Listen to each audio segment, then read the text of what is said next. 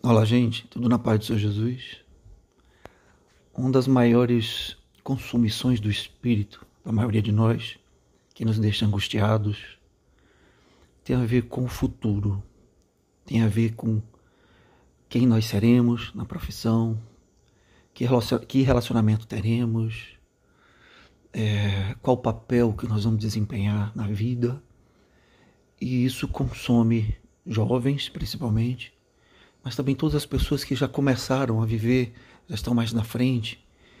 E as incertezas também rondam com relação a novos projetos, ao sustento financeiro, manter o emprego, manter a carreira, manter o negócio e por aí vai. Né? Sustentar. Não é difícil só chegar, mas se sustentar naquele patamar depois.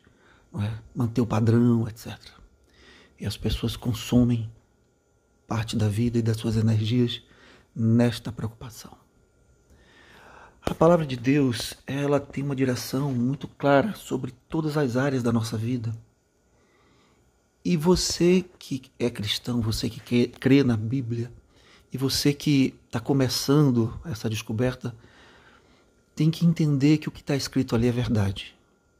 Não é um livro de fantasias, de conto de fadas, né, de história da carochinha, que você pode acreditar e duvidar porque sabe que aquilo não é real, né? Você acredita, mas não. Não. O que está ali é real. E o Espírito Santo testifica isso. Ele fala. E Deus, o caráter de Deus também está descrito na Bíblia. Que Ele é amor, que Ele é perfeito, que Ele é bom, que Ele é misericordioso. Tão misericordioso que nos criou, mas não só nos criou, como nos resgatou, nos salvou, pagou o preço, Jesus pagou o nosso preço, como eu disse outro dia, na metáfora, tiramos zero na prova, mas Jesus foi lá, fez a prova para nós, tirou dez e Deus nos aprovou. E assim é. E esse Deus, ele é um Deus bom e que tem prazer de nos abençoar. O problema é que nós colocamos entre Deus e nós muita coisa, é? muitos poréns, muitos senãos, muitos si. Como se Deus estivesse a nosso serviço e ele é que tem que realizar o que eu quero. Como se ele fosse uma espécie de gênio da lâmpada, né? Aquela história que tem três desejos, como se fosse algo assim, tivéssemos algum controle sobre Deus ou sobre a sua vontade, a sua soberania. Isso é falso, não é? Quem pensa assim é como se fosse uma ameba nadando no oceano e achando que o oceano tem a ver com ela, como se o oceano girasse em torno dela, com toda a grandeza do oceano, uma pequena ameba ali achando que tudo tem a ver com ela e não tem. Somos só isso, sabe? Um grão de areia, pó. E, e as coisas não têm a ver conosco. As coisas têm a ver com a vontade daquele que criou as coisas, todas as coisas, inclusive o universo e a nossa vida. E entender isso, primeiro, que Deus é bom. Segundo, que o caráter dele é bom.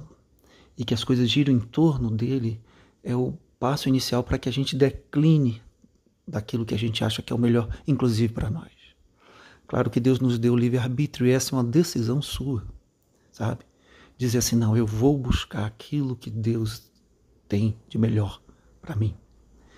E isso inclui todas as áreas, no relacionamento, na vida, na profissão, etc.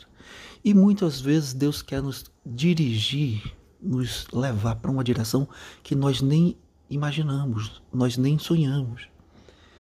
Você precisa crer e acreditar e confiar que Deus pode te conduzir é? para é, realizações e projetos completamente diferentes daquilo que você imagina, mas que são esses projetos e realizações que vão te preencher no final, não é? Seja no relacionamento pessoal, profissional, porque ele sabe, ele conhece as compatibilidades, ele conhece como você vai pensar amanhã, ele sabe melhor do que você, o que é melhor para você.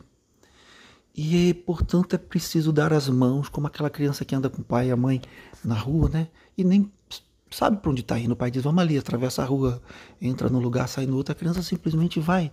Ela não faz perguntas do tipo assim, esse lugar é apropriado, essa rua não é perigosa, nós não deveríamos estar indo em outra direção. A criança pequena, ela confia, ela vai. Não é? Deus quer isso de nós que a gente possa confiar que Ele é esse Pai que sabe o que está fazendo, que sabe para onde está conduzindo, que segura na nossa mão e nos leva, e que a gente não precisa estar questionando que direção é essa. Direção é boa, é o lugar certo. Assim como o pai leva a criança para a escola, para o trabalho, e né, encaminha e faz tudo certinho. Deus conosco não precisa ter uma desconfiança na relação com Deus, de que a gente precisa estar tá preocupado ou dando um conselho para Ele, ou perguntando, sabe? Ou dizendo para Ele onde quer ir, sabe? Dizendo, olha, eu preferia. Não, Deixa ele te conduzir pela mão, deixa ele te levar. E as coisas que ele vai trazer para sua vida, e eu posso dar meu testemunho pessoal sobre isso, são melhores do que as coisas que você sonhou, sabe? Os vínculos que ele quer criar na sua vida de filiação, de parentesco, de relacionamentos, são mais fortes do que aqueles que você podia planejar. E ele simplesmente traz. É? A, a profissão que te realiza é aquela que você não sonhou, como era o meu caso, e ele traz e você se realiza nela e pessoas são é, tocadas pela sua vida. Porque Ele sabe, Ele conhece do que você é capaz, de onde você se realiza melhor e de onde Ele quer te usar de melhor maneira, como uma ferramenta adequada para cada situação. É assim que Deus nos olha, cada um com seu, com seu chamado.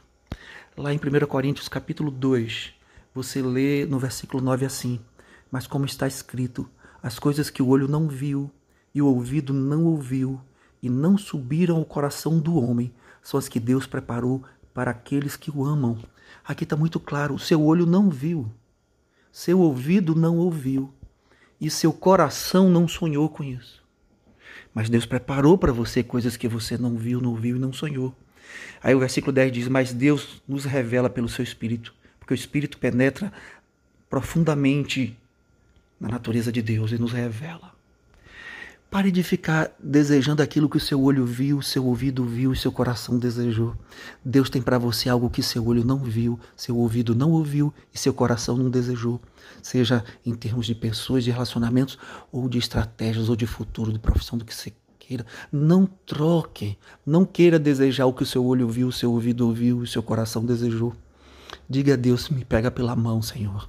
Seu Jesus me leva pela mão e me leva a lugares que eu não conheço que meu olho não viu, meu ouvido não ouviu e meu coração não desejou, porque é lá que eu serei pleno.